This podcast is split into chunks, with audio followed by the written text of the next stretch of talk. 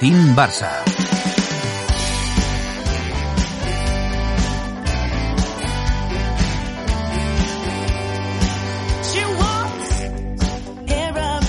Muy buenas, ¿qué tal? ¿Cómo estáis amigos y amigas de Team Barça Podcast? Y bienvenidos y bienvenidas a esta nueva terracita de verano número 7. Nos quedan solamente tres programas, ¿eh? El, bueno, y este, ¿no? Sería el cuarto. 7, 8, 9 y 10.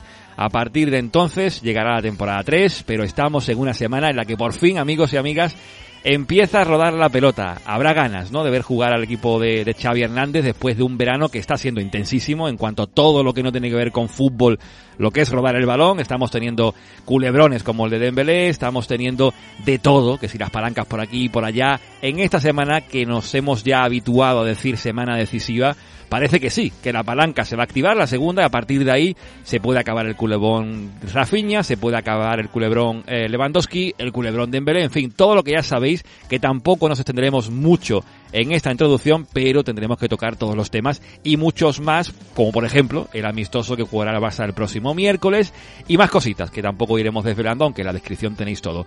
Sergio Carmona, ¿cómo estamos? Hola Juanma, hola a todos. Pues nada, una coca de Ayardons y una ratafía son productos típicos de ahí del centro de Cataluña. Pues bueno. nada, como el Barça empieza en Olot, pues vamos a hacer eh, honor a esto. ¿no? Sí, sí, hoy, hoy, hoy, Olot será protagonista en este podcast porque hablaremos con su presidente, nada más y nada menos, rival, el primer rival de Barça en pretemporada, ya había ganas, Sergio, de que empezara a rodar la pelota con todo esto de los fichajes, los rumores por aquí y por allá.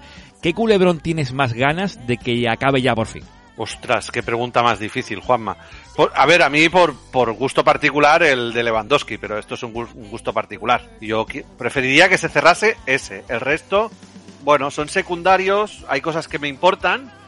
Yo creo que lo de los laterales también es clave, pero el resto para mí son, son secundarios. Yo te diría Lewandowski y los dos laterales. Por cierto, sí. antes de empezar el podcast, aunque ya hemos empezado, decir que será un poquito más corto de lo habitual porque hemos visto una estadística que nos da Evox en la que se ve, digamos, el índice de mantenimiento de la gente dentro del podcast. Eh, no sé si lo he dicho bien, pero esa estadística muestra que los podcasts cuando son muy largos, y el anterior duró dos horas y media, el índice de atención como que va descendiendo mucho cuando se acerca al final del podcast. Creo que estaba en un torno a un 28%, que es bajísimo, y los podcasts un poquito más cortos mantienen a la gente más atenta, ¿no? Así que quizás este sea un poquito más corto de lo habitual, no lo sé, porque estamos empezando, quizás no, quizás llegamos a las dos horas, ya lo veremos.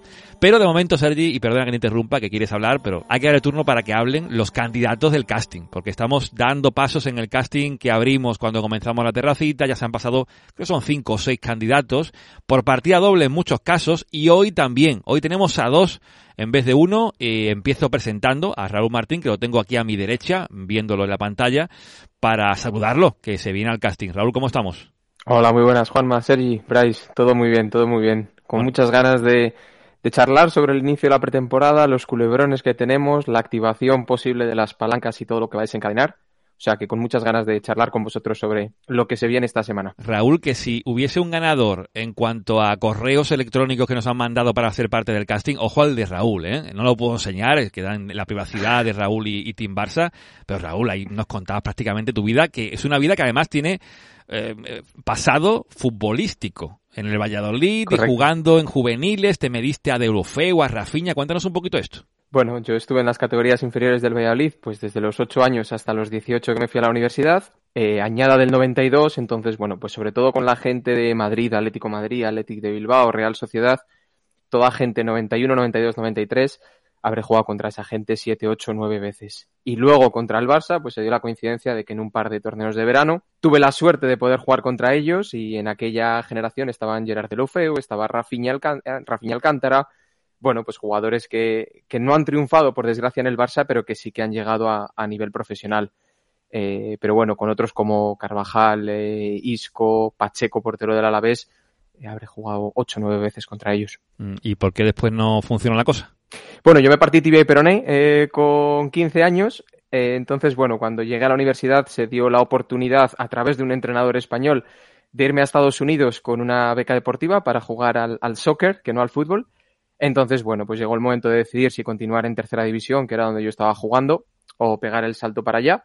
Y pues junto a la familia decidimos apostar por los estudios a través de esta beca deportiva y, nada, emprender la aventura al soccer americano y, y allí acabé y una vez que ya me gradué ya colgué las botas de manera semiprofesional. Interesante el pasado de, Raúl. Vamos a ver si Bryce, que ya ha presentado Raúl al otro candidato, Bryce Touriño, eh, que creo que no tiene pasado futbolístico, pero sí tiene experiencia en el podcasting, que también cuenta aquí en el casting. Bryce, ¿qué tal? ¿Cómo estás? Hola, muy buenas. Eh, saludos a todos. Lo primero, tremendo atraco, eh, presentarle primero a él, porque yo con Deulofeu y Rafinha solo he jugado en el Fútbol Manager. Con lo cual, ahora me dejan en un lugar complicado. Pero sí, yo, mi pasado menos brillante eh, en el mundo del podcasting teníamos un podcast sobre, sobre fútbol portugués, que es como el nicho del nicho. Yo, por el acento, podéis intuir que estoy hacia la zona noroeste. Sí.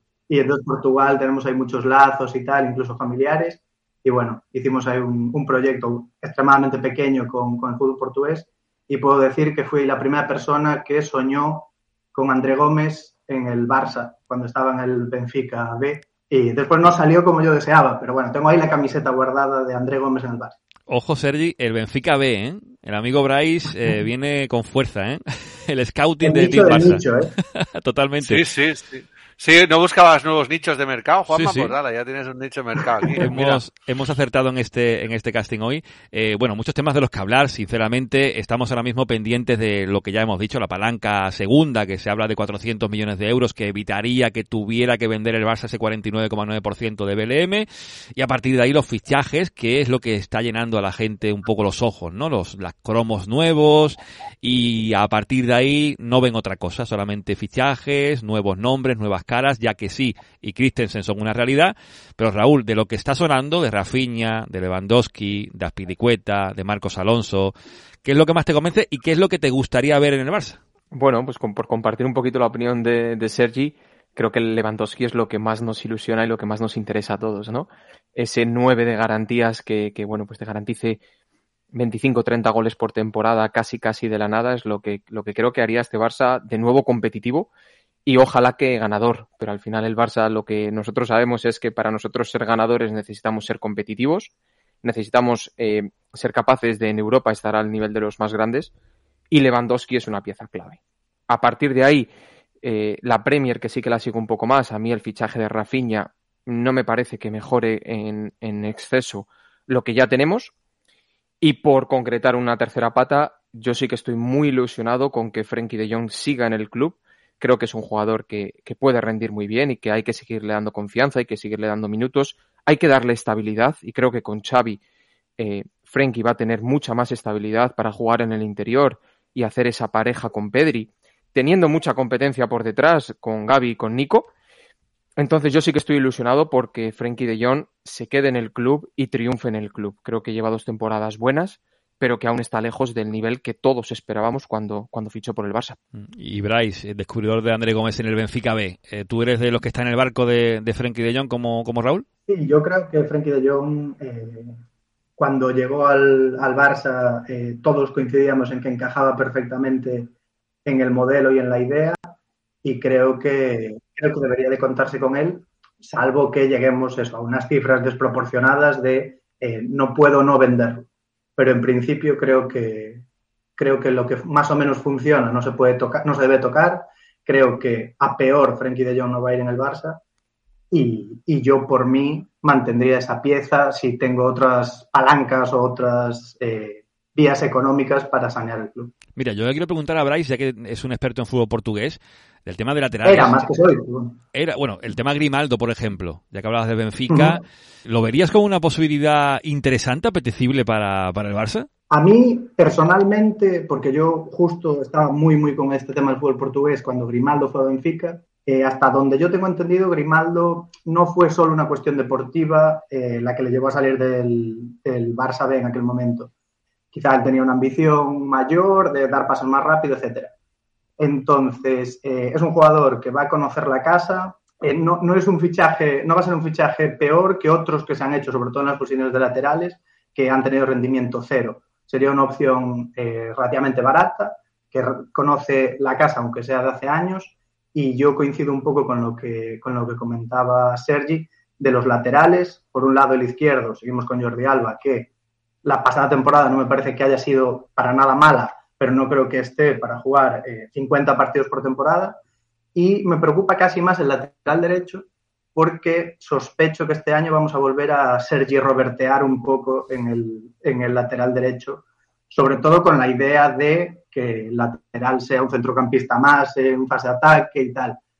Eh, creo que los laterales, porque aunque venga Pilicueta, tampoco es un lateral más de ese, de ese perfil. Entonces, bueno, yo los laterales sí que les prestaría más atención, pero no parece que sea algo, más allá de lo de Pilicueta, prioritario. Sergi Robertear, Sergi ha dicho Bryce. ¿Qué te parece Bueno, está entre de André Gómez y Sergi Robertear. Eh, no sé qué decir, Juanma, estoy un poco impactado. Estoy tan impactado como que has dicho que el podcast durará menos de dos horas.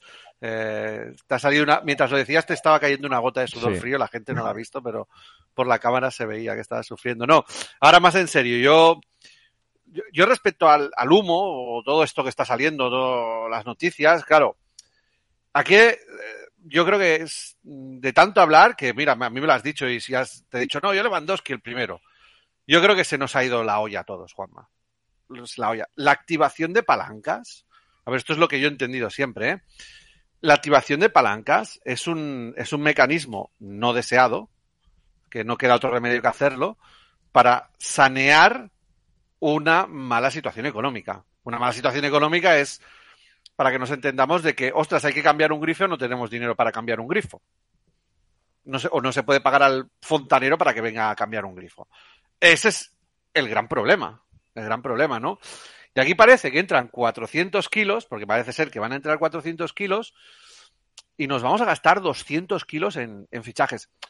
No me preocupa gastarme 200 porque el Barça puede generar más, porque yo soy de los que piensa que el dinero tiene que estar en el campo, ¿de acuerdo?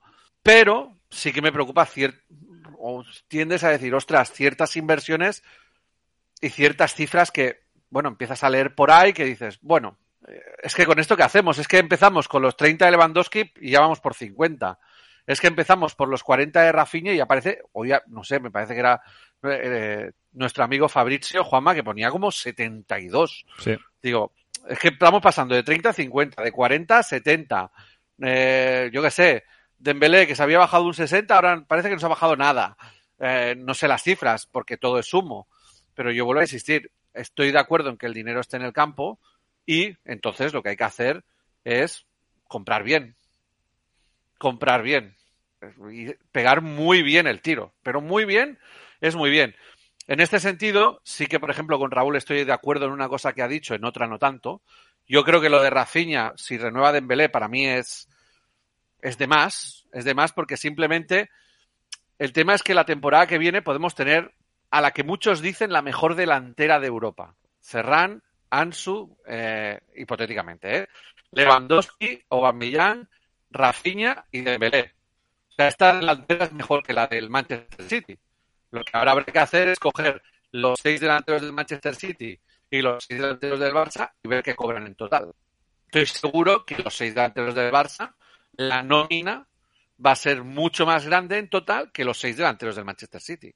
Porque del Manchester City me podréis decir los cuatro primeros delanteros, los otros dos ya empezaremos a tener un problema. Empezaremos a tener un problema que algunos será un joven talento, seguramente, porque están entrando y saliendo. O que los seis delanteros del Bayern de Múnich, Juanma. Hmm. Mané no va a cobrar 12 millones de euros limpios. Ni mucho menos. Entonces, entre, ahora me lo invento, ¿eh? entre Malé, eh, Nabri y Coman, estos tres van a cobrar menos, en teoría, ¿eh? En teoría, digo yo, pues que Ansu, Lewandowski y no sé quién irá por el otro lado, Dembélé, por, por decir uno, es igual, me da igual el que sea. Ya vamos de menos. Entonces, aquí hay un equilibrio que estamos jugando con él peligrosamente. Peligrosamente. Yo no digo que no haya que pagar 50 por Lewandowski, ¿eh? Yo digo que lo que has de comprar, has de estar muy seguro, y llevo diciéndolo hace tiempo, que es líder. O sea, es el mejor en su sitio vale 50, el mejor en su sitio vale 50. Pero entonces hay que para balancear esta situación económica, a lo mejor hay que hacer sacrificios. Y aquí es donde llega el nombre de Frenkie de Jong. Claro, dice el amigo Raúl. Claro, Frenkie de Jong necesita estabilidad. Hombre, estabilidad ha tenido porque se ha hinchado a jugar lo que no está en los escritos. Hasta jugando mal, ha jugado.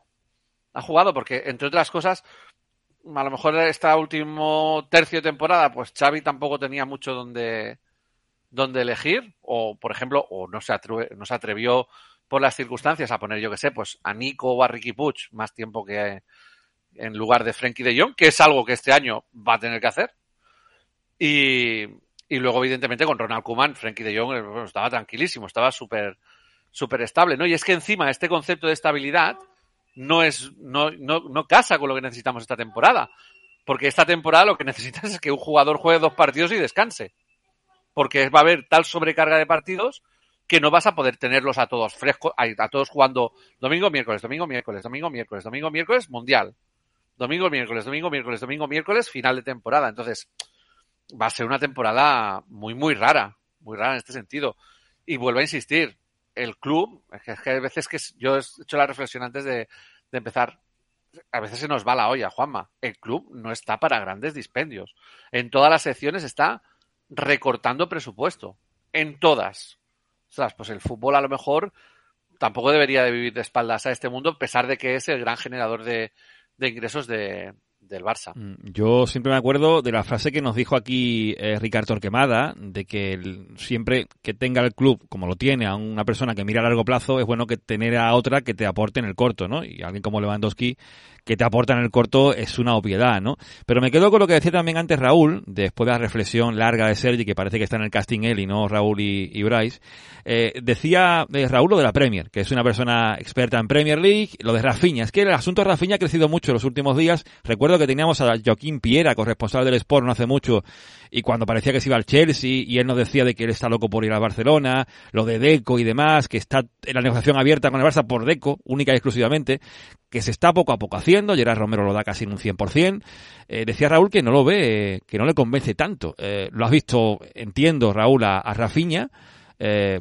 para el que no lo haya visto jugar nada, ¿qué tipo de jugador es y, si se quedase Dembélé podría ser complementario con el francés? Antes de entrar en el, en el tema en el tema Rafinha, Juanma, si me permites por aclarar a Sergi, Continuidad, por supuesto, que estoy de acuerdo que ha tenido Frenkie de Jong. Estabilidad no tanto, estabilidad en términos de el club con un entrenador, con un estilo de juego.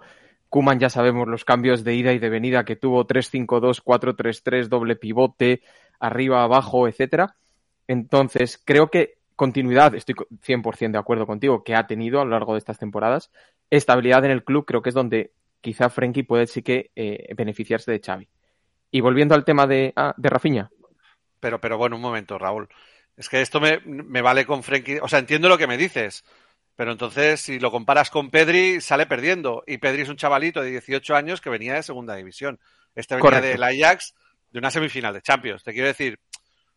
Correcto, no, no. Con, con Pedri pierde la comparación todo el mundo. Eso es, eso es una obviedad.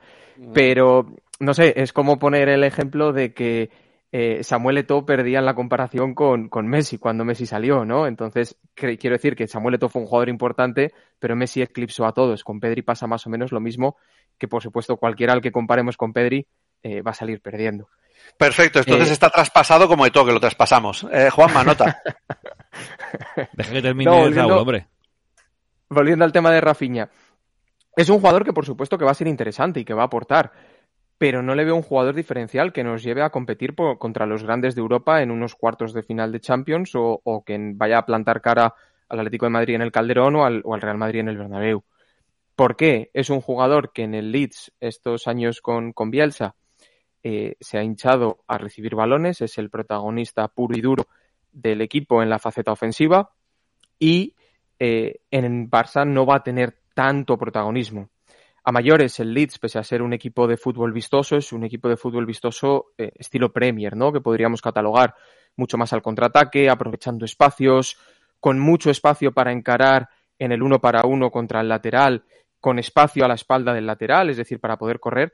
Y eso en Can Barça no es, no es tan fácil de obtener. Ya sabemos que los equipos a nosotros se nos encierran mucho atrás y que necesitamos jugadores que sean capaces de desbordar en una baldosa, ¿no? Eh, eh, este Dembélé que hemos visto en este último tramo de la, temporada, que se atreve, que, tiene cambio de ritmo, que te puede salir por, por dentro y por fuera. Eh, Ansu Fati, que lo hace muy bien, por supuesto. Ferran Torres, que a lo mejor más a través del desmarque y de la combinación es capaz de, ganar la espalda al lateral. Pero Rafinha no es ese tipo de jugador. Rafinha necesita mucho más espacio, necesita mucho más balones, necesita en muchas ocasiones intentarlo muchas veces para poder conseguir algo que, le funcione. Y a mayores necesita espacio, que sabemos que es algo que en el Barcelona no lo va a tener en la mayoría de partidos. ¿Complementa a Dembélé? Por supuesto. Pero volviendo a lo que decía Sergi, y aquí sí que lo comparto, vas a gastarte 72 millones de euros, o la cifra que sea, en un jugador que es un proyecto a ver si cuaja y asienta bien en el club para ser posiblemente el recambio de Dembélé o el recambio de Ferran o que va a tener oportunidades eh, en los momentos en los que haya que rotar a Ansu o sale más rentable, no sé, quizá apostar por Abde o tratar de, continuar con Gaby en banda, que, bueno, pues nos ha funcionado bien, o tratar de liberar el perfil izquierdo para Jordi Alba o para Marcos Alonso si acaba viniendo, o incluso para Grimaldo, del que hablábamos, para que puedan correr toda la banda y centrar pues a Ansu, a Ferran o a Dembélé en banda derecha. Yo creo que esos 72 millones se pueden invertir mejor en otro sitio. Pero oye, ojalá esté equivocado, eh, Rafinha venga y, sea un jugadorazo que, nos haga competir de nuevo. Eh, Bryce, sobre todo esto, ¿tienes una opinión? Eh, la opinión es que estaba escuchando a Raúl y a veces pensaba que estaba hablando de Malcolm en lugar de, de Rafinha. ¿eh? Eso me, ha aterrado. Pero bueno, más allá, de, más allá de eso, quería decir solo que a mí también me da pánico que Sergi Robert Temos en la banda derecha, que crea que vaya a pasar, no quiero decir que me parezca bien. Y volviendo a lo de Rafinha, eh, claro, está claro. En 70, 75 millones eh, creo que a nadie nos parece una buena idea. Ahora, eh, en las cifras que se hablaban hace eso, un par de semanas más o menos, el 45 más 10, 45 más 12, algo así, que parece ser lo que, lo que comentabais aquí, que el jugador estaba presionando con Deco para que solo hablasen con el Barça, etcétera. Viendo precisamente lo que comentaba Sergi de cómo va a ser el calendario este año y que la renovación, bueno, renovación no, la firma de Dembélé parece que va a ser solo hasta 2024, eh, siendo hasta 2024, el verano que viene tenemos telenovela otra vez. Eh, si, si, si, se quiere sacar algo por Dembélé va a ser el verano que viene, con lo cual vuelves a tener ese agujero en principio, si todo es normal, eh, en esa posición. Entonces, a un precio más o menos razonable eh, que yo lo razonable lo vería eso, en torno al 40-45 fijos, más después el variable, pues es 10, que sean variables de verdad, no que sean variables tipo, eh, si queda el Barça entre los 10 primeros, 5 millones, eso no deberían de ser variables. Eh, en, unos, en un precio más o menos razonable, sí que lo vería interesante por eso, por la carga del calendario, porque Dembélé no es el jugador más con mejor físico, el físico más duradero del mundo, y sobre todo porque Dembélé eh, creo que no, da ninguna seguridad a nivel de que eso el próximo verano eh, está en último año de contrato, con lo cual tenemos el lío montado otra vez. Y sobre todo porque creo que si viniese, si al final renueva Dembélé y viene Rafinha, creo que ahí aún se va a sacar un piquito por Memphis Depay. Con lo cual también ahí tenemos una pequeñita inyección pero claro, eh, Rafinha en 70 millones yo creo que nadie, nadie le, parece buena idea. Si, si, Mateo Alemania hace su magia, pues, pues habría que verlo. Pero, pero en, cifras en 45 más 10, por ejemplo, yo lo vería útil, sobre todo eso, viendo cómo es el calendario, viendo la durabilidad de Melé y viendo que el año que viene tienes otra vez el lío de renuevo, no renuevo, etc. Mm, abierto el melón Bryce, Sergi, de, las bajas, ¿eh? porque nos, nos, centramos mucho en hablar de las altas o posibles altas y, las bajas es otro capítulo también importante. Un Titi parece, parece que se encalla un poco su salida, el inglés ya ha salido, cedido, parece que el 50% de la ficha se lo, se lo tiene todavía que comer el Barça de las bajas que están todavía por, por, pensarse a, corto plazo, eh, ¿a quién le darías el boleto? Porque de Jong ya estamos hablando un poco de él, que es un apetecible en el mercado. Memphis es otro caramelo, creo yo, por el hecho de que vino gratis y se puede sacar una cantidad por él. ¿Tú venderías a Memphis, Sergi? Sí, por overbooking. Es que no hay otra, no hay otra. Bueno, Memphis que tampoco, a ver, la temporada de Memphis es buena, pero vamos a ver, tampoco es para, para tirar cohetes. Si hubiese hecho una temporada espectacular Memphis, lo sacaríamos por 50 kilos. No es el caso, Juanma. Nos sacamos 20, da gracias. Entonces, sí, yo creo que de todos los que has dicho, el único, bueno, los dos únicos que te has dejado, que los veo que a lo mejor no tienen tanta utilidad para Xavi, son Neto, porque yo creo que la portería con la cantera está muy bien cubierta. Ya lo demostró Iñaki Peña con el Galatasaray y Arnau es un buen portero, como para ser el tercer portero del Barça. Y, el otro es Pjanic. Pjanic por la cantidad que cobra y porque, bueno, yo entiendo que el juego de posición, pues Pjanic lo va a entender, pero que le va a quitar minutos a Nico, que ya tiene pocos, o cómo vamos a hacer esto. Eh, yo creo que estos son las dos, las dos salidas y yo creo que este es el capítulo clave para poder acometer otros, otros fichajes de cara, de cara a la temporada que viene. Y yo creo que ahí es donde está el, el grosso del trabajo, porque, a ver, fichar por 72 kilos a Rafiña, pues lo hacemos cualquiera de los que estamos aquí.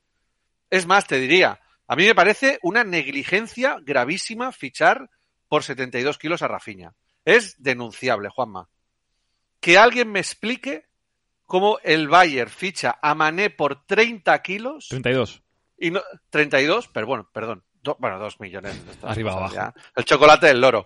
Pero, oye, si Mané vale 32 millones, coño, no fichemos a Rafiña, fichemos a Sadio Mané. Digo, ¿qué estamos haciendo? ¿Estamos haciendo el papelina? No sé, yo digo así, ¿eh? Bernardo Silva, yo estoy enamoradísimo. O sea, a mí me encanta Bernardo Silva, ¿eh? Ojalá viniera. Pero es que el Bayern, por decir otra vez el Bayern, ¿eh? me sabe mal porque ahora te vas a crecer, Juanma, pero bueno. Es que ha fichado a Ryan Gravenberg por 18 o 19 kilos, no me acuerdo. Bueno, no llegaba a 20. Pero es que Gravenberg es un jugadorazo. Pero es un jugadorazo. En el Ajax se ha salido. Pues ya no es decirte los que habrán fichado gratis. El, el que fichó el Dortmund.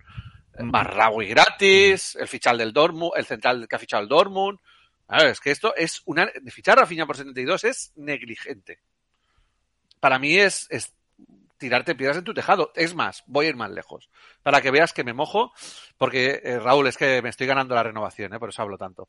el fichar a Lewandowski por 50 y a Mané por 30 es tener poca habilidad los 50 millones de euros, que parece que es la cantidad mm, sobre la que el Bayern empezaría a por lo menos pensarse la posibilidad de venderlo. Algunos dicen que los 50 millones serían seguro, seguro el billete de salida para Lewandowski rumbo a Barcelona, pero que mejor que para tener la última hora del polaco, de si se presentará o no al entrenamiento del Bayern en la vuelta de estas vacaciones mañana, martes, mañana, cuando estamos grabando esto un lunes, qué mejor que escuchar a Gary Howe, redactor jefe de Sport 1, que ya se ha pasado por el podcast en más de una ocasión, para que nos dé la ultimísima hora de lo que está ocurriendo con el polaco y así que nos despeja un poquito las dudas, que seguirán existiendo seguro, porque el culebrón de Robert Lewandowski y Barcelona parece que todavía se va a alargar un poco, o no. Mejor escuchamos a Gary Howe a ver si nos trae alguna novedad.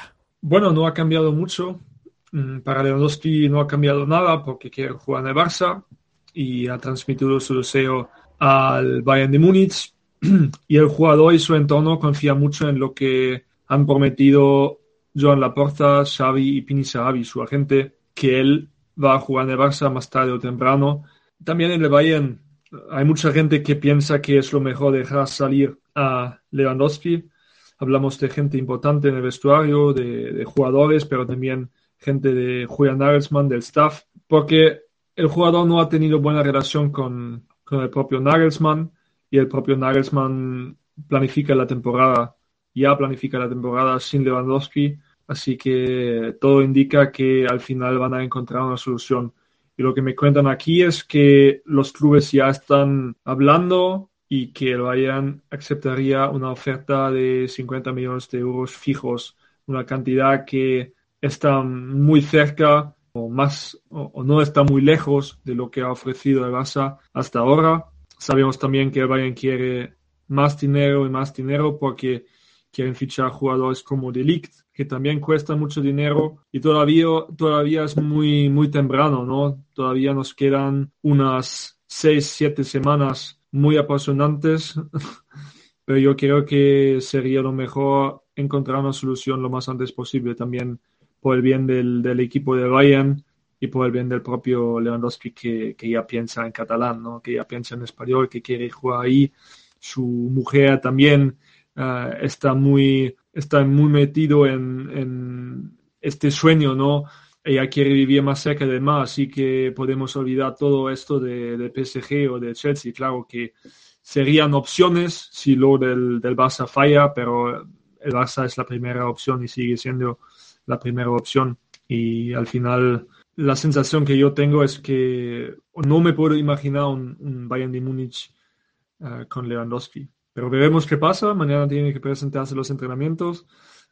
Tiempos muy interesantes. Uh, el jugador no está feliz de, de volver a la Strasse, obviamente, pero tiene que venir y va a venir porque es un profesional y no quiere más confrontación con el Bayern pero claro que no vamos a que no vamos a ver o no vamos a encontrar un Robert Lewandowski súper feliz, sonriendo. Él quiere salir y yo creo que al final um, el deseo del jugador es lo más importante y lo vimos también con Sadio Mané que ha fichado por el Bayern de Múnich. Era su deseo, ¿no? Fichar por el, por el Bayern y el Liverpool no podía hacer nada y han negociado un precio un precio con el Bayern y es lo mismo que va a pasar con Lewandowski. Es mi sensación y también lo que, lo que me cuentan mis fuentes aquí en Múnich.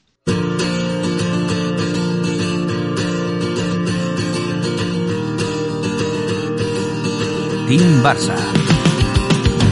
Pues venga, no Lewandowski, que esperemos que sea así, porque yo, la verdad que desde el minuto uno en que sonó el posible fichaje de Lewandowski, yo soy de los que está en el barco del polaco, porque es imposible no estarlo. Raúl Bryce, un futbolista como este, que ha marcado, no sé cuántos goles son ya los últimos años, un promedio de 40 quizás por temporada.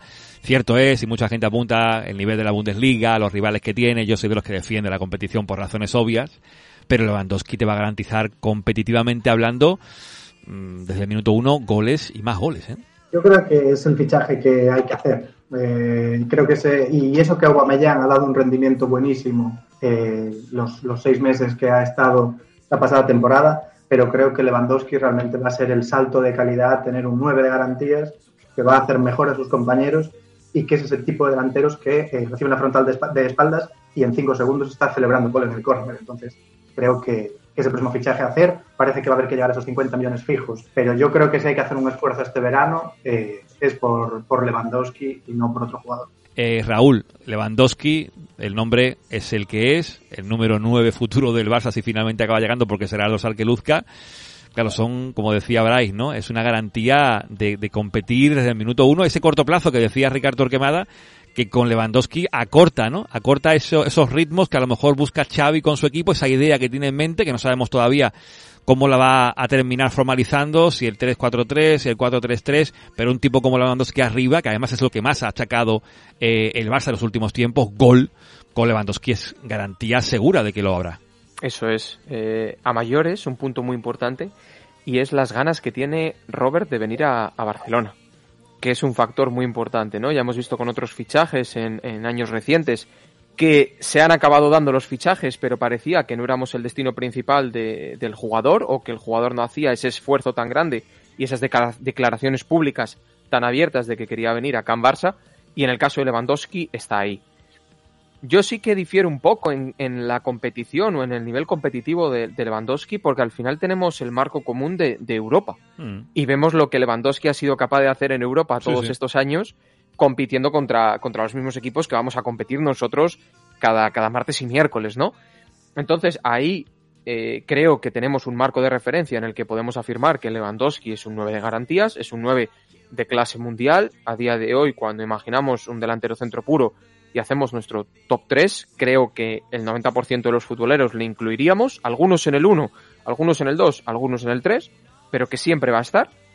Entonces es un jugador que, siempre apetece tener en tu equipo, ¿no? Además comparto con Bryce lo que decía, que te recibe de espaldas en la frontal del área y a los 5 segundos está en el córner, pero es que no solo a los 5 minutos está en el córner, sino que a los, 5 segundos puede estar abriendo a Ansu Fati o a Dembélé o a Ferran Torres a una banda o a la otra y a los 5 segundos estar ya entre los dos centrales buscando el hueco para rematar de cabeza. Nos abre muchas opciones porque es verdad que en los últimos años, sobre todo con la figura de Leo como 9, hemos perdido algo de mordiente en el centro remate, que a veces sirve para desatascar, que sí que tuvimos en, temporadas anteriores con Ibra, incluso con, con Eto, que se hacía muy bien el hueco ahí dentro, incluso con David Villa, que para, pese a no ser muy alto, sí que era capaz de encontrar ese espacio, mientras que Leo era más de buscar la combinación y no hacerse tanto el espacio entre los dos centrales.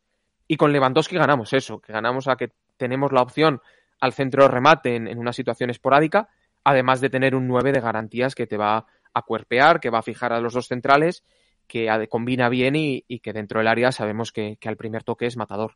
Mm. Entonces, para mí, se me hace la boca agua solo en pensar que, que esta temporada le podemos tener de Blaugrana. Sí, a mí ya, por ejemplo, Albertote, que es eh, el moderador del de, grupo que tenemos en Discord, o del servidor que tenemos en Discord, ya me ha prometido que me compra la camiseta de Lewandowski si finalmente se ficha. Así que tengo captura hecha, Albertote. Ya no me olvido de, de esa promesa. Quien no estará seguro es Lewandowski en el partido del miércoles ante el Olot, el inicio de la pretemporada del Barça. ¿Qué es lo que más ganas tienes de ver ya eh, para este próximo miércoles incluso, Bryce?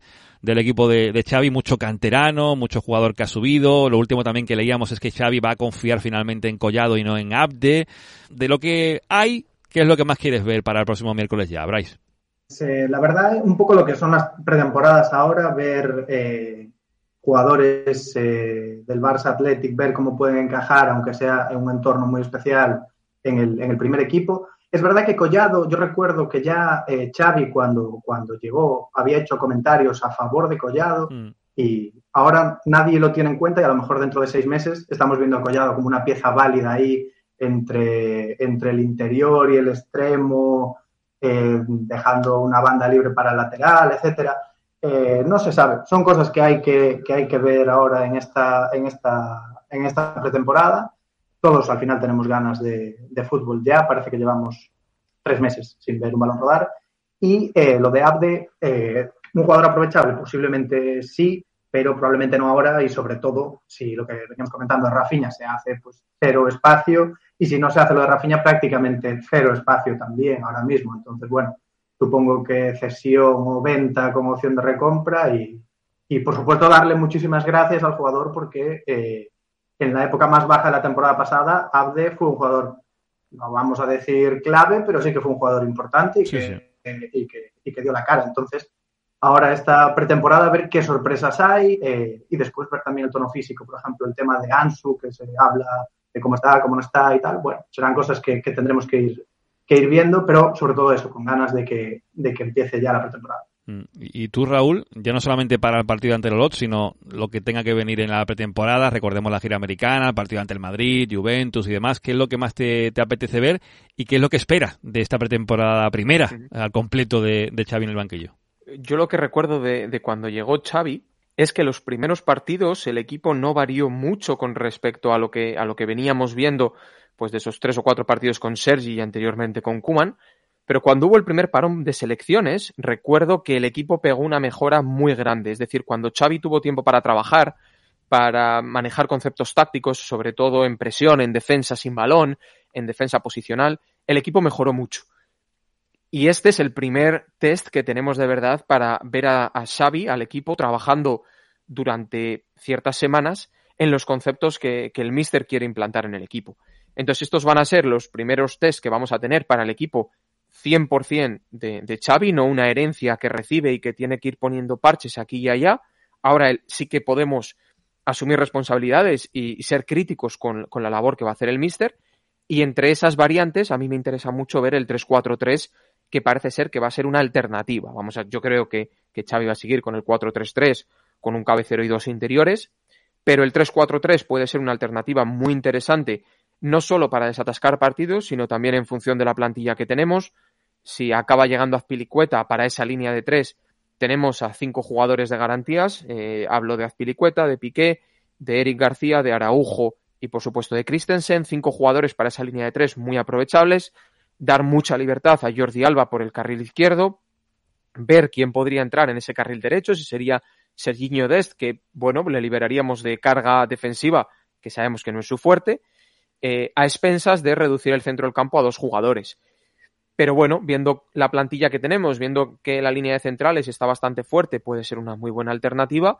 Eh, y ver cómo Xavi la incorpora en el, en el club. Entonces, bueno, pues esta, esta pretemporada creo que va a ser muy útil para poder eh, valorar de manera crítica el trabajo de Xavi, sobre todo a nivel global, a nivel de conjunto, dinamismos, sinergias, presión tras pérdida, eh, transiciones defensivas y ofensivas, un poquito lo que le faltó el año pasado por falta de tiempo, ahora sí que tiene ese tiempo y por tanto es momento de verlo en esta pretemporada. Mm, siempre decimos eso, ¿no? Que hay que tener paciencia y que le dieran una primera pretemporada al completo a, Xavi, ya la tiene y ese partido ante el Olot del que ahora seguiremos hablando, pero antes despedimos a estos dos candidatos que se han pasado por el podcast de Team Barça Podcast.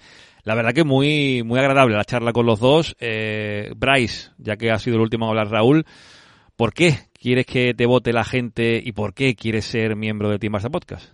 Bueno, eh, primero, antes que nada, para eh, dejar de romperle la cabeza a mi mujer hablándole de cosas del Barça, eh, que la pobre está ya aburrida, entonces Team Barça Podcast sería una vía de escape estupenda para mi verborrea y mi pasión por el Barça.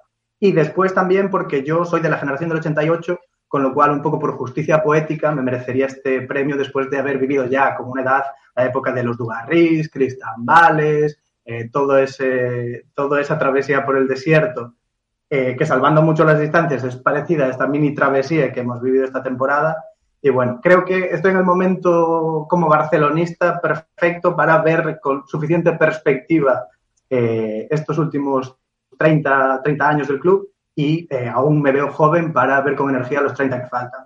Así que eh, ahí lo dejo y porque además me he hecho una cuenta de Twitter eh, ya con, con, el nombre de Bryce, arroba Bryce, barra baja, TVP, confiando plenamente en la sabia audiencia de este podcast que me valorará para, para, formar parte de él. Una jugada arriesgada, ¿eh? la de la de Bryce con esa cuenta que se ha hecho en Twitter, pero bueno, eh, se la ha jugado.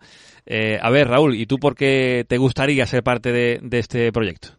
Bueno, como contaba al principio en la introducción, yo me salí del tema futbolístico hace años cuando acabé la universidad, pero siempre he seguido muy apegado a todo el tema de, de, del fútbol, sobre todo del Barça. También sigo a la Premier, por supuesto que sigo al, a, al Valladolid de mi ciudad natal, ahora propiedad del gran Ronaldo Nazario.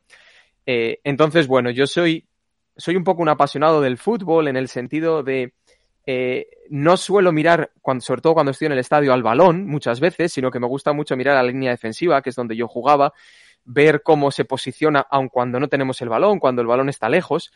Y esos conceptos tácticos o estos hilos, por ejemplo, que Tim Barça acaba de poner a través de Gus Pereira, presentando a los jugadores, más con mapas de calor, con cómo, cómo, cómo presionan, cómo se mueven, eh, qué decisiones toman sin balón, este punto más táctico, es el que a mí me gusta y es el por el que yo me creé aficionado a Team Barça Podcast, ¿no? Porque os salís bastante de, de la prensa más tradicional y vais más al detalle de por qué jugadores funcionan o no funcionan, qué decisiones se toman en ciertas fases del partido, qué decisiones se han tomado en decisiones eh, en jugadas particulares dentro de, del partido.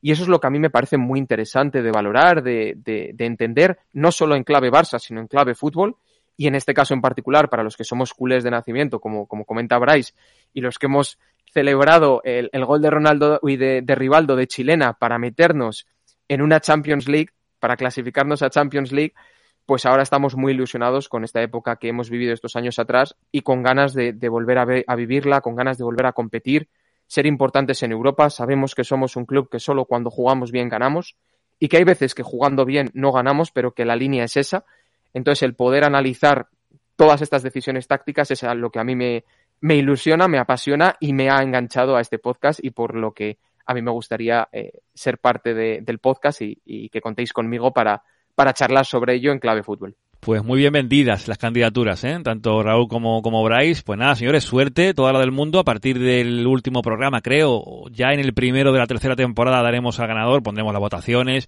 y a ver quién acaba ganando. Aquí también el voto del jurado tiene mucho peso, el de Sergi y el mío, así que ya veremos qué acaba ocurriendo, pero sobre todo gracias por pasaros por aquí, por participar en el, en el casting y nada, lo dicho, suerte, ¿vale? Muchas gracias, Juanma. Un abrazo, Sergi. Muchas gracias, un abrazo.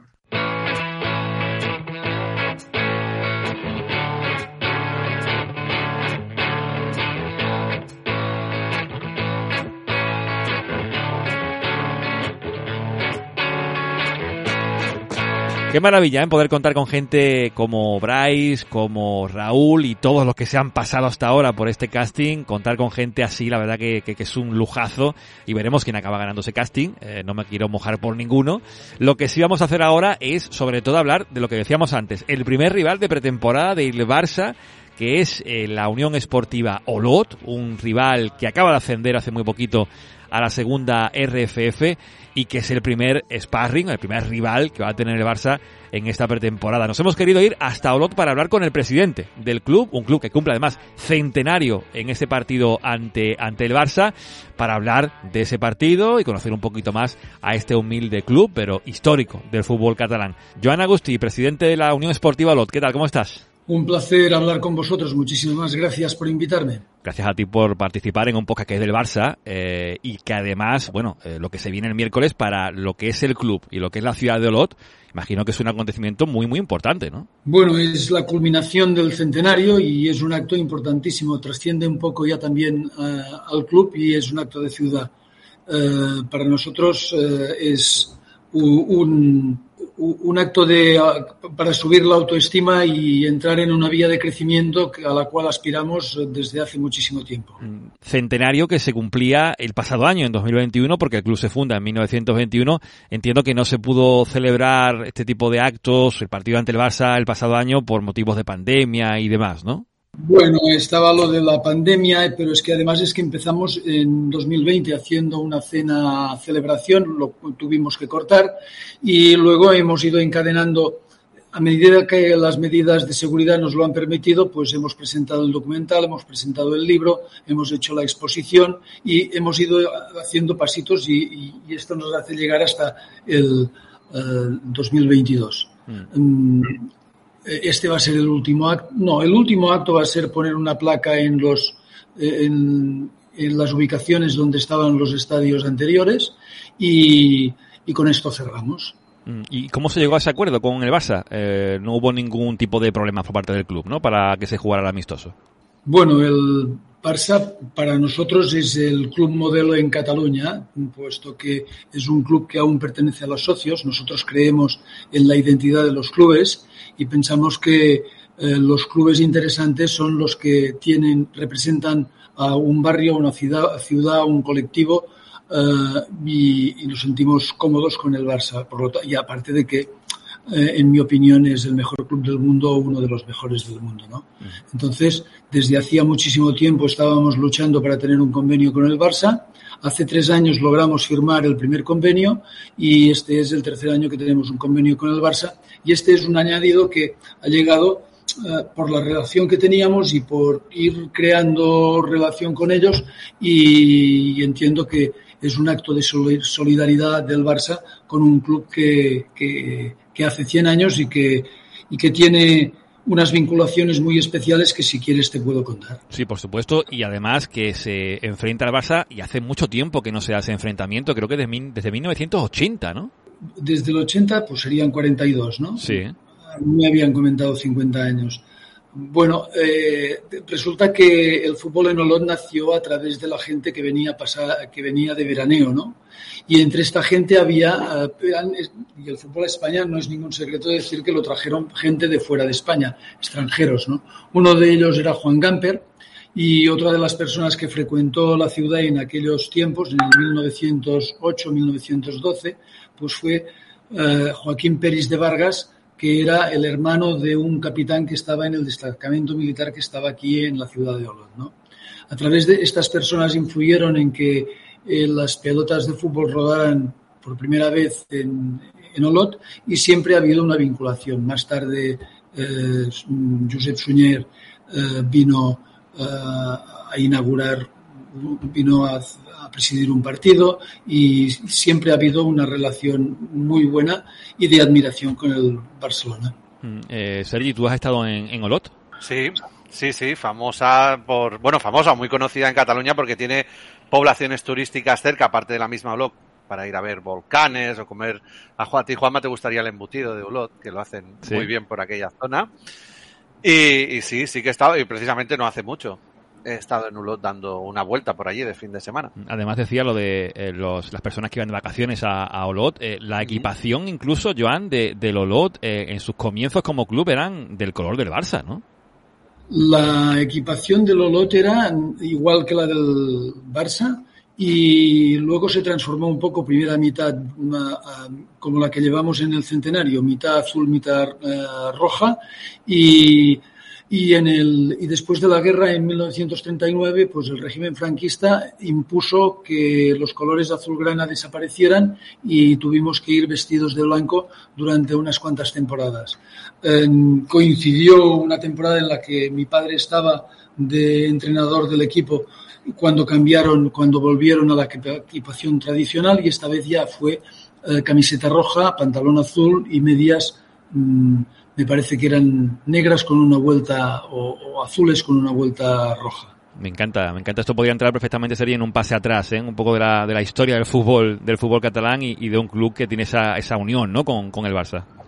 Sí, desde luego. Y además que no solo es la unión que, ha comentado Joan, sino que a nivel ya más estrictamente deportivo, eh, yo recuerdo últimamente, eh, ya sabes que de ver al Barça Athletic ahora, pues había veces que veías al, al Ulot, ¿no? Eh, exjugadores del Barça que han pasado por allí como, como entrenador últimamente y a mí me viene a la mente Calderé y Gabri, esto es seguro. Seguro que habrá alguno, alguno más que se me escape y hasta exjugadores también de cantera del Barça que han acabado en Ulot y que me corrija Joan, pero yo creo que el hijo de Tito Vilanova se fue fue a, no, intentamos ficharle, pero no, no, no vino, finalmente no vino. Pero sí que ha estado uh, Arnau Comas o ha estado um, Peque Polo o, han estado uh, jugadores cedidos por el Barça en virtud del convenio que tenemos, ¿no?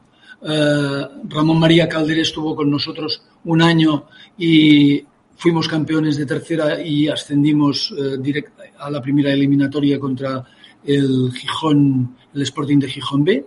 Y, con Gabri también tuvimos un capítulo de unos 10, 12 partidos durante la temporada en la que eh, desgraciadamente bajamos a, perdimos la categoría de segunda B y aquel era el año mágico en el que podías subir una categoría y podías bajar, podías bajar otra. Entonces no nos quedamos ni en la de en medio, bajamos a tercera y hemos conseguido una cosa que es muy difícil, ¿no? Y es que los últimos tres años en los cuales la Unión Esportiva Ulat ha militado en tercera división, dos veces con el campeonato y una vez con el subcampeonato, las tres veces hemos ascendido. Y esta última a segunda RFF, que esta competición, estos nuevos niveles del fútbol español, eh, ¿te convencen, Joan? A mí no me gusta la reforma que ha hecho eh, la Federación Española de Fútbol.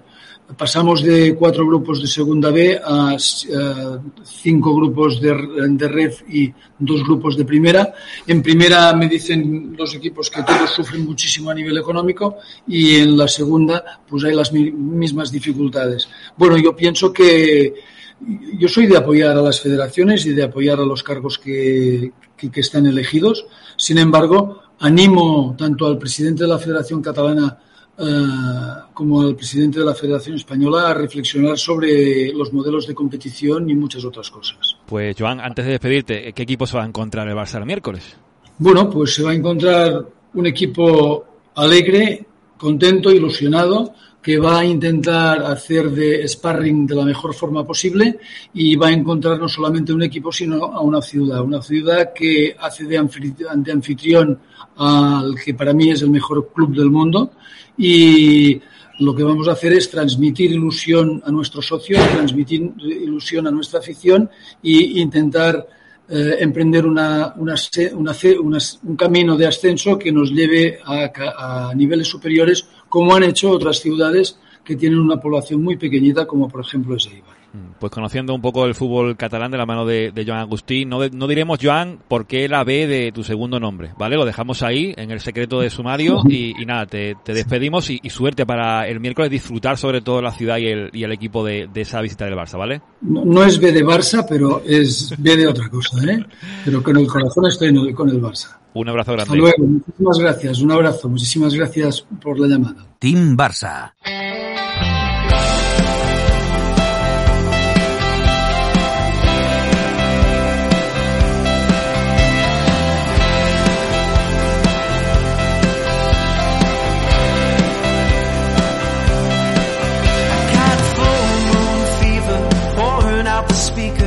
Veremos qué resistencia le planta la Unión Esportiva Olot al Barça en ese primer partido de la pretemporada. El equipo de Xavi Hernández que sigue entrenándose con los internacionales ya incorporados a la dinámica del primer equipo, con esos jugadores de la cantera, los jugadores que formarán parte en la mayoría de los casos del Barça Athletic y quien seguro no estará ante Olot. Eh, veremos si está en algún momento de la pretemporada es eh, Alberto Moleiro, este jugador canario del que se ha hablado mucho en los últimos tiempos.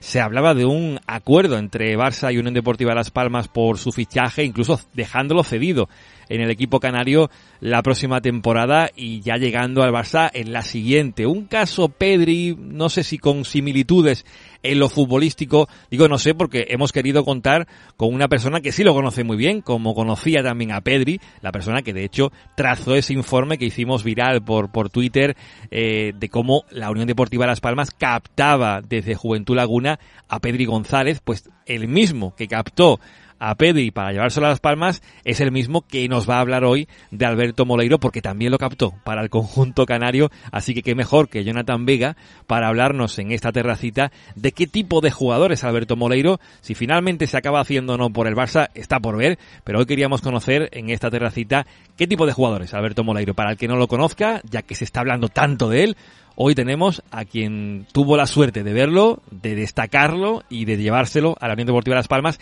que hace poquito lo renovó hasta 2026, aunque parece que ese fichaje por el Barça está bastante calentito. No sabemos si se acabará haciendo o no. Hoy la terracita queríamos contar con la opinión de Jonathan Vega, que ya digo, lo conoce muy bien y ahora lo vais a, a comprobar. Hola, ¿qué tal, Juanma? Buenas tardes. Bueno, lo primero agradecer a Team Barça la oportunidad de poder dar dar mi opinión y que se hayan interesado en, en mí eh, para comentar un poquitito acerca de este futbolista que a día de hoy, pues bueno, parece que está sonando mucho y, y nosotros con, con muchas ganas de que crezca lo más que pueda y, que pueda alcanzar grandes objetivos. Eh, para mí Alberto es un jugador que, que, en su posición ideal actúa en la media punta. Eh, es un jugador que a partir de tres cuartos hacia adelante es muy vertical, eh, con una velocidad gestual bastante grande, dominio de los perfiles, un buen último pase, buen golpeo y, para ser un media punto un chico que busca bastante el gol. Eh, ya desde la etapa cadete cuando lo captamos apuntaba esas maneras, eh, notábamos eh, cómo descargaba y enseguida se iba al área a buscar el gol, es decir, un chico que, no tiene ningún problema en, entrar en el área y, e intentar marcar. Y, además con un nivel asociativo cada vez que bajaba a recibir también bastante interesante. Cuando se incorpora al, a la Unión Deportiva Las Palmas en primer año de juvenil, eh, empieza actuando en el juvenil C pero en los meses posteriores eh, subió al, al juvenil A e incluso acabó estando siendo titular eh, de extremo izquierdo y cuajando muy buenos partidos, siendo el año siguiente ya el año de su consagración en la categoría y el año en el que marca bastante diferencias, que son las que por los que la entidad entiende y que, tiene posibilidades de, ascender al primer equipo y, de competir en el mundo profesional. Ya de hecho en ese año hace la pretemporada con el primer equipo y estuvo en dinámica todo el año con el primer equipo. La verdad que este año en la Unión Deportiva eh, comenzó de, menos a más y terminó siendo una pieza fundamental dentro del club y del esquema de Pimienta.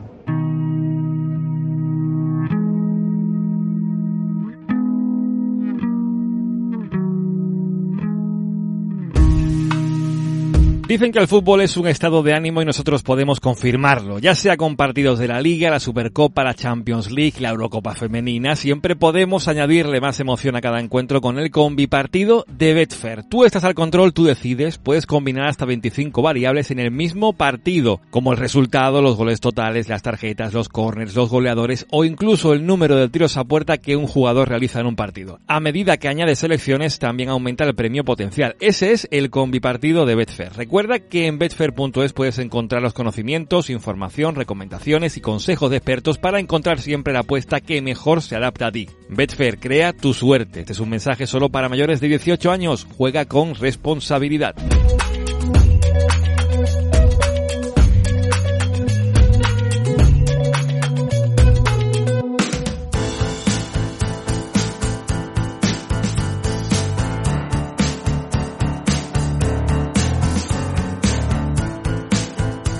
Pues Alberto Moleiro, que veremos si finalmente acaba fichando por el Barça o no. En estos momentos, pues no sabemos si es eh, oficial, que parece que no cuando estamos haciendo el podcast. Y en el cierre, que en el que estamos ya, vamos a darle paso a algo que afortunadamente no hemos tardado mucho en conseguir, que es otro duelo para el trivial del Barça. Sergi, en el anterior atracamos a Alberto, a Albertote, para que se midiera a Tom, finalmente perdió.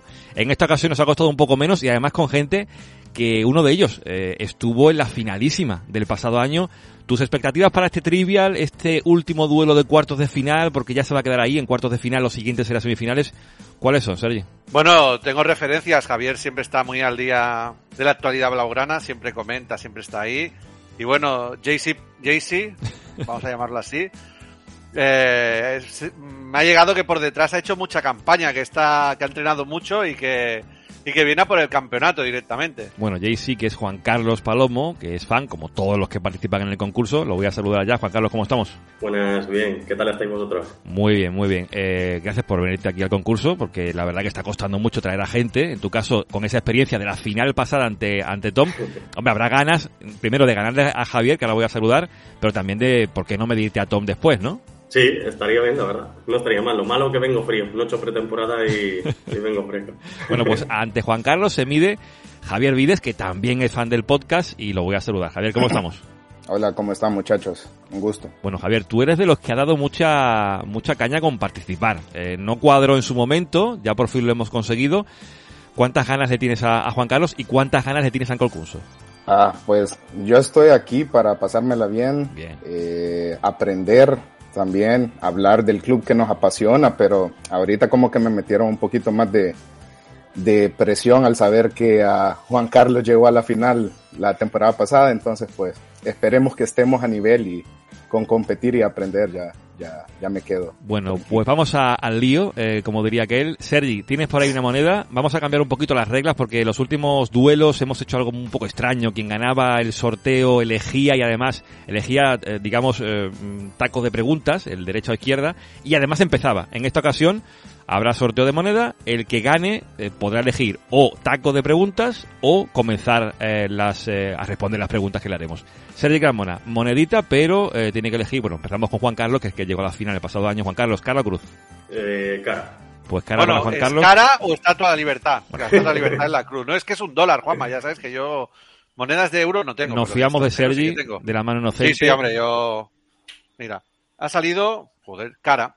Pues cara, Juan Carlos dio, cara. Pues Juan Carlos, ¿eliges elegir monto o empezar la tanda? Elijo monto. Pues derecha o izquierda. Eh, derecha. Pues derecha por aquí para Juan Carlos. Además me viene bien porque los estoy viendo uno a la derecha, que es Juan Carlos, y por la izquierda Javier. Así que empezamos por el amigo Javier, porque eligió monto Juan Carlos. Javier empezará a responder preguntas.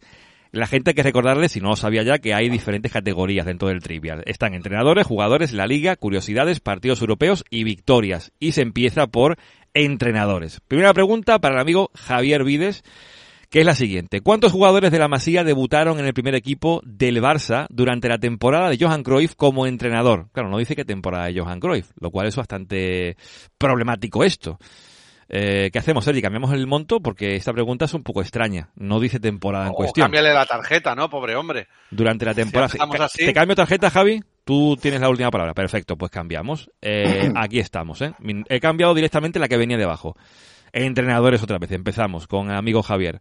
¿Qué entrenador del Barça jugó para el equipo entre 1988 y 1990 marcando 10 goles en 29 partidos? Entre 88 y 90, ¿verdad? Sí, la pregunta es clara. ¿En qué entrenador del Barça? Fue entrenador, pero jugó en esa temporada con esos años con el Barça. Voy a decir. Um, no, Sergi la sabe, ¿eh? Sergi la sabe, me da la impresión que la sabe. Hay como bien del público, ¿eh, Javi? Si quieres tirar de él, es solamente una vez. Esta serie ahí te puede dar una pista. No, muy, muy, muy temprano para tirar de comodín del público. Tú eliges. Eh, voy a decir eh, Tito Vilanova. Tito Vilanova está, yo creo que bien tirada, más o menos, pero la respuesta es errónea. Sergi, dilo tú, que seguro que lo sabes. El chingurri, ¿no? Ernesto Valverde, efectivamente, quien fue entrenador del Barça no hace mucho y en aquella época con el Barça de Cruyff jugó y como decía aquí 10 goles en 29 partidos. Fallo para Javi, nos vamos a entrenadores, pero para Juan Carlos Palomo, ¿Qué entrenador trajo? Es que las dificultades de las eh, preguntas ya sabéis cómo son, no son muy aleatorias. Juan Carlos, ¿qué entrenador trajo a Ronaldo al Barça? No es difícil esta, ¿eh? Pensaba que la sabrías. Es que es muy joven Juan Carlos, Sergi. Estaba Gaspar de presidente, pero de entrenador... Y Gaspar, no estaba de presidente, ¿eh? te, matizo ahí, pero bueno. A ver, ¿te, la juegas o no? Eh, no, pido el comodín si puedo. ¿eh? Ah, tira de comodín, ¿eh? Sergi, tira de comodín. Así que venga, dale una pistita, una pistita a, Juan Carlos. El entrenador que trajo a Ronaldo al Barça tenía un ayudante portugués muy conocido. Pues mira. Bangal. Se la ha jugado y se la ha jugado y, podría ser cierto porque lo tuvo ayudante Bangala a Mourinho, pero fue Bobby Robson, Juan Carlos, eh, que en paz descanse, Bobby Robson fue el entrenador que trajo a Ronaldo a Barça. Javi lo sabía porque estaba mirando con una cara como diciendo, ha fallado con lo de Bangal, lo sabía Javi, a diferencia de la Eva Verde, Javi, aquí, aquí sí la sabías, te podía haber tocado el otro taco de preguntas. Bueno, pero de momento empate a cero, empate a fallos, y nos vamos a la tanda de jugadores y empezamos con el amigo Javi. ¿Qué jugador gallego del Barça se convirtió en el primer español en recibir el balón de oro en 1960? Está fácil. 1960. Eh, um, Luis Suárez. Y la pregunta es correcta, la respuesta en este caso, Luis Suárez, gallego, no Luis Suárez uruguayo, que fue balón de oro en 1960. Así que 1 a 0 se pone Javi por delante y nos vamos al turno de jugadores para Juan Carlos Palomo. Esto es muy chulo porque la gente también en, su casa o escuchando el podcast puede también responder las preguntas. Eh, jugadores, Juan Carlos, ¿cuántos goles marcó Leo Messi en 2012 batiendo el récord de goles en un año natural? Cifra que salía por todas partes en su momento, recuerdo. Me la voy a jugar, no me acuerdo bien, estoy muy malo con, la, con los números, entonces diré 89. Es tu última respuesta, ¿no? Sí, sí, prefiero no modificarla. Pues te quedaste, te quedaste a, dos golitos, ¿eh? A dos golitos, 91, ¿eh? 91 para Messi, así que fallo de Juan Carlos, el tiró para empatar, pero ha fallado. Se puede poner 2 a 0 el amigo Javi en la pregunta de la liga, ¿eh? Aquí empieza a complicarse la cosa. ¿Cuántos goles, Javi, marcó el Barça en la liga en 2011-2012 y te dan tres opciones. 104, 114 o 124. La cuarta temporada de P. Guardiola, recuerdo. Eh, ¿Y puedo ocupar el comodín aquí? Aquí puedes, pero no sé cómo te va a ayudar Sergi Carmona. Sí, ¿verdad? claro, que son tres opciones. Aquí, aquí comodín lo dejamos de lado porque son tres opciones, te la puedes jugar directamente con una de las tres. Ah, ¿me puedes volver a decir las, las, las opciones? son 104, 114 o 124. Todas terminan en, en 4. Ah... 104. Y la respuesta es errónea. Era 114. 114 los goles que marcó el Barça de Pep Guardiola, su cuarta temporada y última. Bueno, pues de momento sigue la cosa 1, a 0. ¿eh? Juan Carlos puede aquí empatar otra vez eh, con la ronda de preguntas de la Liga. ¿Cuál fue el resultado cuando el Barça ganó al Real Madrid en Liga el 29 de noviembre de 2010? Sergi se acuerda de esa noche mejor que, que vamos, que años de su vida, me parece a mí. Juan Carlos, a ver. 2010. 29 de noviembre de 2010, tienes que saberla. 2-1. Aquí, aquí llueven pañuelos en el Camp Nou ahora mismo, llueven pañuelos, ¿eh? Pañuelos porque, claro, eh, 29 de Ese día llovía, Juan Carlos, ese día llovía. 29 de noviembre de 2010 era el mítico, mitiquísimo 5 a 0 eh, de Guardiola, Mourinho, todo lo que todo el mundo recuerda, menos Juan Carlos, que ha fallado. Bueno, no pasa nada. 1 0 sigue la cosa, todavía está muy igualado esto. Eh, Javi, puedes ponerte 2 a 0 ahora otra vez. En el turno de curiosidades, ¿en qué año se inauguró el Mundial en el Camp Nou? Claro, pregunta. 1982. Perfecto, Javier. Golazo ahí, ajustado al palo, bien, con mucha seguridad. Se pone 2 a 0 y todavía quedan preguntas para Juan Carlos, por lo que puede intentar igualar, aunque está cerquita del triunfo ya Javi. Curiosidades, eh, Juan Carlos, el finalista del pasado verano aquí en el concurso. Eh, redondeando al millar más próximo, se parece mucho a una que lo hicimos, creo que fue a, o a Tom o a Alberto. ¿Cuántos socios tenía el Barcelona en 1923? ¿10.000, 20.000 o 100.000? Aquí por descarte se pueden quitar algunas, ¿eh? Una sobre todo se puede quitar, creo yo. Voy a poner 20.000. Y la respuesta es incorrecta. 10.000, 10.000. 20.000 también era mucho, creo yo, ¿eh? La de 100.000 seguro que no. Bueno, pues seguimos aquí 2 a 0 y yo creo que ahora, eh, si acierta, si acierta, eh, Javi ganará mm, porque serían 3 a 0 y ya no tiene opciones, le quedan dos turnos a, Juan Carlos. Así que, Javi, te la juegas aquí para ganar la, eliminatoria y el pase a semifinales, que ahora, por cierto, haremos el sorteo de, esos cruces. Del turno de eh, partidos europeos, suele ser complicada esta, ¿eh? ¿Qué dos jugadores del Barça marcaron 10 goles cada uno en la Champions League de 2014-2015? Ah, Messi y Suárez. Y la respuesta es incorrecta. Messi y Neymar. Messi y Neymar, Javi, ahí te la quisiste jugar, pero era Neymar. Eh, Juan Carlos, aquí tienes oportunidad de ponerte, pues bueno, 2 a 1, darle emoción todavía hasta el final en las preguntas de partidos europeos. ¿Quién fue expulsado en la final de la Champions League de 2006 entre Barça y Arsenal? Esta yo creo que también es fácil. Juan Carlos ha venido un poquito sin calentar, en serio me parece. Sí, sí, estoy frío, estoy frío. Expulsado en la final de Champions 2006, Barça-Arsenal. Juan Carlos, ¿te la juegas? Venga, digo Valdés. Pero Juan Carlos, pero Juan Carlos, te vamos a tener que mandar al podcast del Quinto Grande, el de los amigos madridistas. ¿Cómo, puede ser, hombre? Eh, James Lehmann, guardameta del Arsenal, en esa jugada con Juli que lo caza. Hombre, a ver, eh, Juan Carlos, no pasa nada, ¿eh? no pasa nada, te, perdonamos, ¿eh? que eres fan y nos apoyas económicamente y no te vamos a maltratar aquí. Yo creo que sería que ya ahora mismo está la cosa decidida o no. Vamos 2 eh, dos a 0, claro, ya está decidido porque no hay más opciones. Así que Javier, has ganado. Lo que te puedo hacer es que eh, formularte la última eh, pregunta del turno de victorias, aunque ya eres campeón, ¿vale? Sí, sí, démosle, démosle. Venga, le damos. ¿Cuántos goles marcó Diego Maradona en la final de la Copa de la Liga de 1983? Y no dan opciones. No dan opciones y si hubiera querido ocupar el comodín en esta, en esta ocasión. Sergi creo que tampoco te podría ayudar mucho, me da la impresión, le veo una cara de, dudar demasiado, así que juégatela, es que, juégatela. es que recuerdo... Mira, yo te voy a dar una pista. el gol. Te voy a dar una pista. el gol. Reformula la pregunta y me das la pista ahorita. Porque... Eh, bueno, la pregunta es cuántos goles marcó Maradona en la final de la Copa de la Liga y te diría que más de uno y menos de tres. Dos.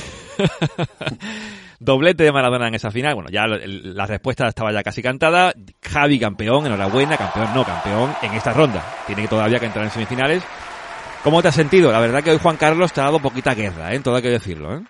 No, me, me, he sentido cómodo, pero también debo de aceptar que la suerte está también en, en qué preguntas te llegan. Seguramente algunas mías fueron más, fáciles que las de Juan Carlos y, y, eso. Me acuerdo la temporada pasada, a mí me tocó enfrentarme con Tom y las preguntas que me hiciste a mí, incluso teniendo el, eh, las opciones múltiples, era, era una cosa increíble de, de, de no saber qué decir. Entonces también la suerte fue un gran factor en, en estas tandas. Bueno, pues Javi ha sido muy diplomático, muy correcto. Juan Carlos, eh, bueno, qué decirte, ¿no? La próxima vez vendrás calentado, ¿no?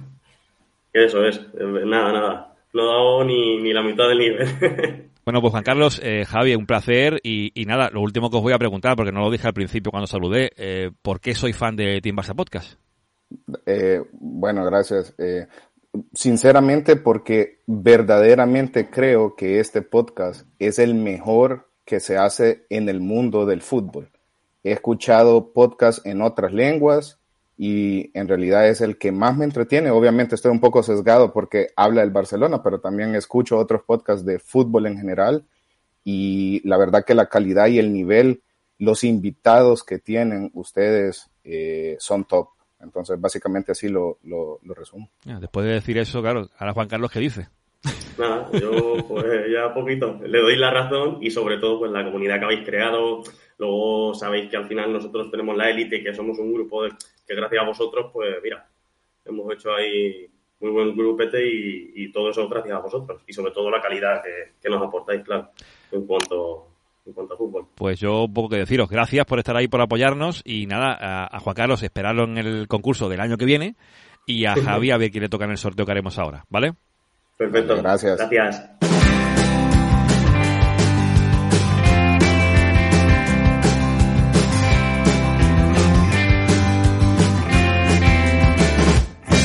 ¿Qué grande es Juan Carlos y, Javier. Bueno, Javier, la verdad que los elogios han venido un poquito arriba en eso de que somos el mejor podcast de fútbol en cualquier idioma. No seremos nosotros los que digamos eso, lo ha dicho Javier, así que bueno, gracias a, ambos. Y ahora lo que decía, ¿eh? tenemos por delante, Sergi, el sorteo, que además tú eres testigo, porque esto no se puede ver, pero tengo un bombo, ¿eh? un bombo en las manos, eh, totalmente improvisado, con cuatro papelitos que Sergi puede también observar y él puede dar fe de que es así, con los nombres de los que están en semifinales. Repasamos, son Elías Mitadiel, Juan Carlos Borbón, eh, ojo con el nombre de nuestro primer eh, ganador de los cuartos de final, con Tom Bombur, que ya lo denominamos siempre así, el amigo Tomás, Tom Bombur, y con Javier Vides, que acaba de clasificarse. Las semifinales llega el sorteo, esto es un poquito de sonoridad de las papeletas, Mano Inocente, que es la mía, para ver aquí quién sale. Y el primer finalista, perdón, semifinalista, es Tom Bombur. Tom Bombur, que Sergi lo va a comprobar también que es Tom Bombur. Abro el papelito si se quiere abrir. Ahora, Tom Bombur aquí sale, su nombre. Los metemos en el primer cruce. Se va a medir Tom Bombur a, vamos a ver por aquí, Tom Bombur se medirá en el primer cruce de semifinales. Veremos cuándo, porque esa es otra. A ver cómo nos organizamos para que se puedan enfrentar los semifinalistas a Elías Mitadiel. Ojo al duelo que tenemos aquí, Tom Bombur y Elías Mitadiel. Y el resto, pues ya sabemos cuál será el siguiente duelo, ¿no? Porque si hemos sacado estos dos, eh, vamos a sacar las papeletas en orden para que sea el orden de las semifinales y tengamos que hacerlo las cosas bien hechas. Juan Carlos Borbón se medirá, por tanto, a eh, Javier Vides. Pues me gustan, Sergi, las semifinales que tenemos por delante, porque ese Elías Mitadiel Tombombur, amigos que se conocen de hace tiempo ya, gracias a lo que decía Juan Carlos de ese video de Discord y la comunidad que hemos creado, Tom Bombur tendrá que defender título ¿eh? contra Elías, que hizo una ronda espectacular. ¿eh? Sí, sí, podría casi calificarse como una, como una final, anticipada. Correcto, correcto. Bueno, sin menospreciar a, bueno, a Juan Carlos Borbón, ni mucho menos, porque no queremos líos. El rey es el rey. Está ¿eh? saliendo últimamente en prensa. y, a Javier, que es un, gran amigo del, del, programa, ¿no? Y yo doy fe de que he visto todo lo que has eh, hecho, Juanma, eh, ante los rumores que corren por ahí de que aquí hay robo, amaño y cosas así, como Albertote que lo va diciendo por ahí, que, que a él le robaron. Entonces, está todo muy limpio, Juanma, muy limpio. Felicidades. Todo, muy limpio y ahora lo que vamos a hacer, después de haber hecho parte del concurso en este cierre, que teníamos ganas de poder por fin cerrar los cuartos de final, ya pensando en semifinales y pensando en ver cuándo la encajamos. Y en el programa 8, el 9 o el 10, porque nos quedan tres terracitas, ojo, solamente tres ya lo encajaremos y seguro que todo sale bien y tendremos ganador del concurso este verano. Ahora turno para cambio de juego. Una recomendación de la mano de Enrique Bernal, compañero con ese El Pony Pisador, que nos trae una recomendación que si la otra vez hablaba de cómics sobre un videojuego, en esta ocasión nos trae una película hecha por fans del videojuego Metal Gear Solid, que es un videojuego histórico, clásico, para aquellos del videojuego casi vintage. El Metal Gear es, bueno, eh, yo lo he jugado mucho, sería a lo mejor también, no lo sé, puede ser. Y esta película hecha por fans que nos trae como recomendación el amigo Enrique Bernal. La escuchamos aquí en Cambio de Juego. Hola gente del team, quiero daros la bienvenida a una nueva entrega de Cambio de Juego en la que voy a hablaros de una película realizada por fans llamada Metal Gear Solid Philanthropic.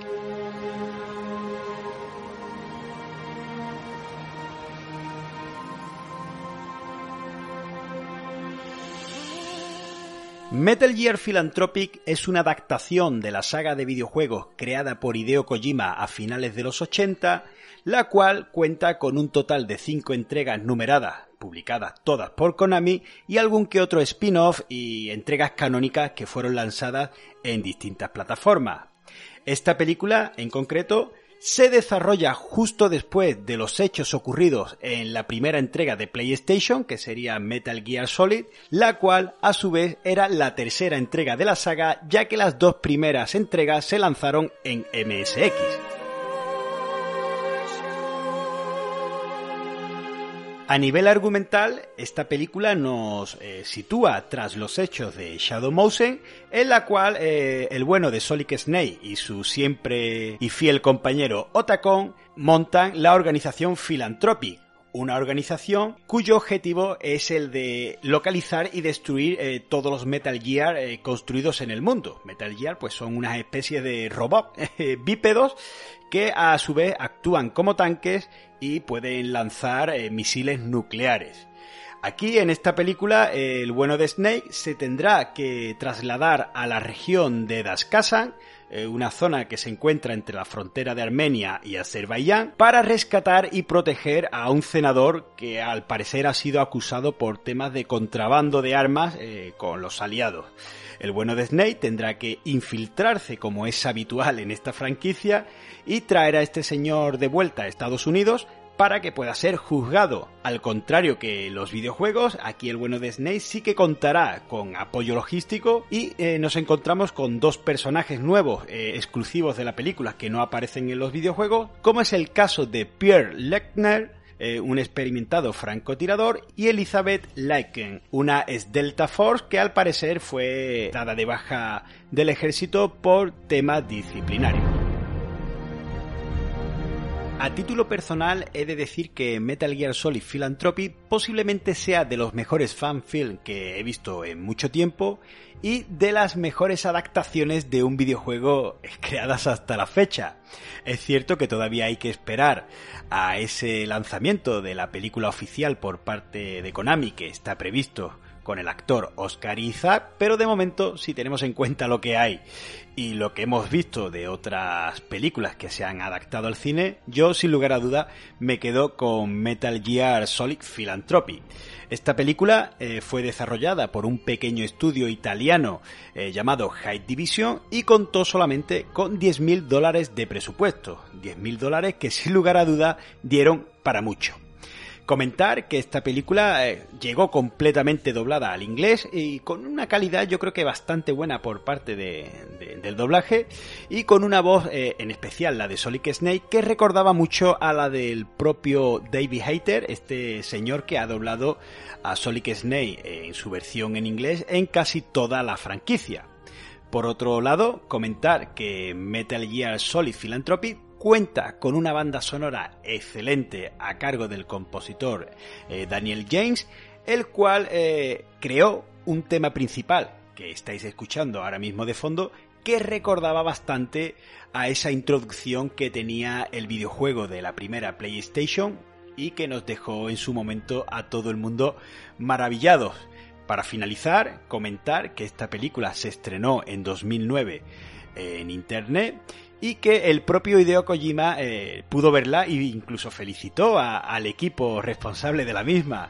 Eh, por otro lado, decir también que había previsto una secuela que se lanzaría en 2014 y que pondría cierre a esta, a esta historia iniciada por esta primera entrega, pero que finalmente no se pudo llevar a cabo por temas legales con Konami y bueno, y finalmente lo que se lanzó en internet fue un cortometraje de 12 minutos que eh, si podéis echarle un vistazo está bastante bien y, bueno y que nos dejó un poquito con esas ganas de saber más eh, de estos personajes ya que de haberse llevado a cabo eh, pues posiblemente esta secuela hubiese superado en todo a la original.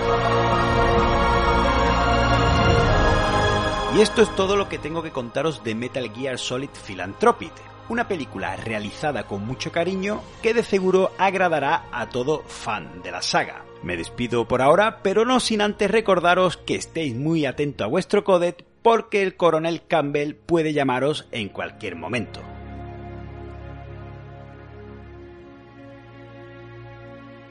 Pues gracias a Enrique Bernal por esa recomendación. Ya últimamente se ha convertido en un clásico, ¿eh? Y esperemos que siga así, porque además Enrique nos hace recomendaciones muy chulas, eh, muy interesantes, y de cara a la próxima temporada, temporada 3, seguro que va a estar ahí cada semana en los programas ya de TVP semanal, que hay ganas de, volver a recuperarlos. Por cierto, eso será eh, después de la terracita número 10. A partir de la siguiente semana será ya el 3 x 01 en una temporada 3 que se Uf, se avecina muy interesante para los componentes de este podcast, por lo del casting, por los contenidos que tenemos en mente, por fichajes que hemos hecho.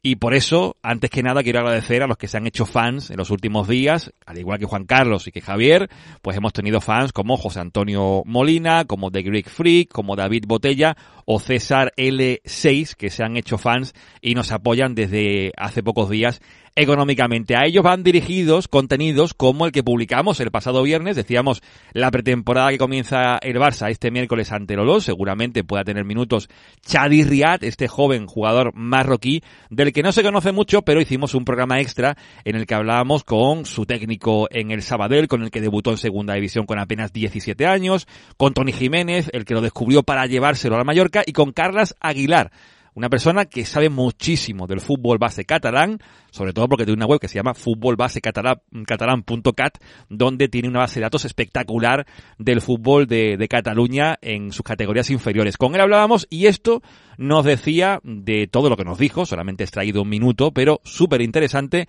y se lanza un spoiler. Un spoiler eh, sobre lo que puede ser eh, próximamente Chadi Riad, se la juega ¿eh? el amigo Carlas, pero lo escuchamos porque no tiene desperdicio. Siempre me gusta en casi, en casi todo en, en, la vida ver el vaso medio lleno y Chadi Riad, como es una de las mis debilidades, como, como es y lo era Araujo cuando estaba en el filial, yo lo voy a resumir todo lo que, lo que me gustaría decir en una sola frase.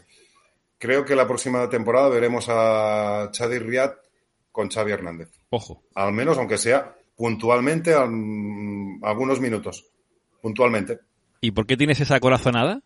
Porque aparte de que es un jugador que desde lo que lo vi por primera vez me entró por, por el ojo, creo que es un, que es un, perfil de jugador, perfil en cuanto a condiciones, características, en cuanto a lateralidad, que el año que viene lo más fácil que pase es que el Barça empiece la temporada sin ningún central zurdo. Eh, por lo que Xavi, con V, Xavi Hernández pide, pide, y lo que yo entiendo que Xavi, con D, eh, tiene en cuanto a características y condiciones, pues yo creo que es un jugador físico, un central físico, mm, agresivo, mm, bien entendida la, la, el adjetivo, mm.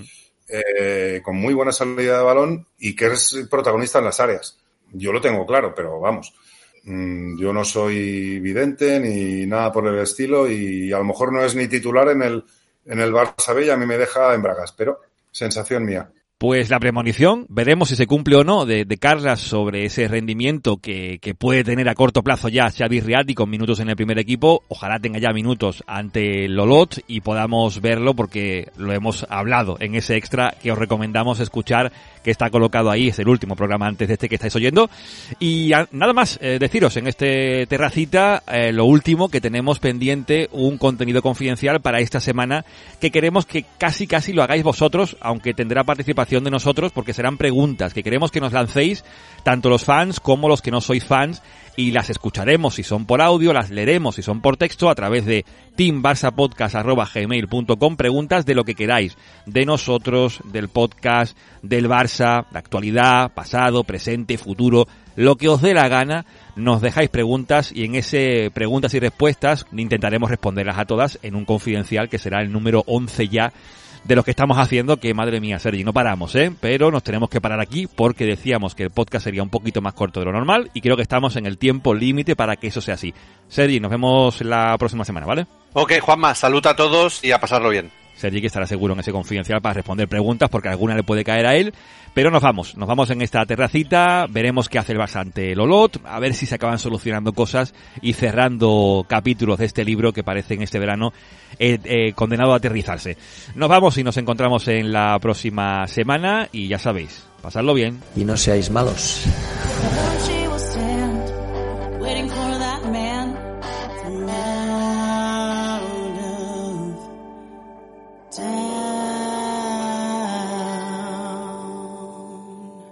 Team Barça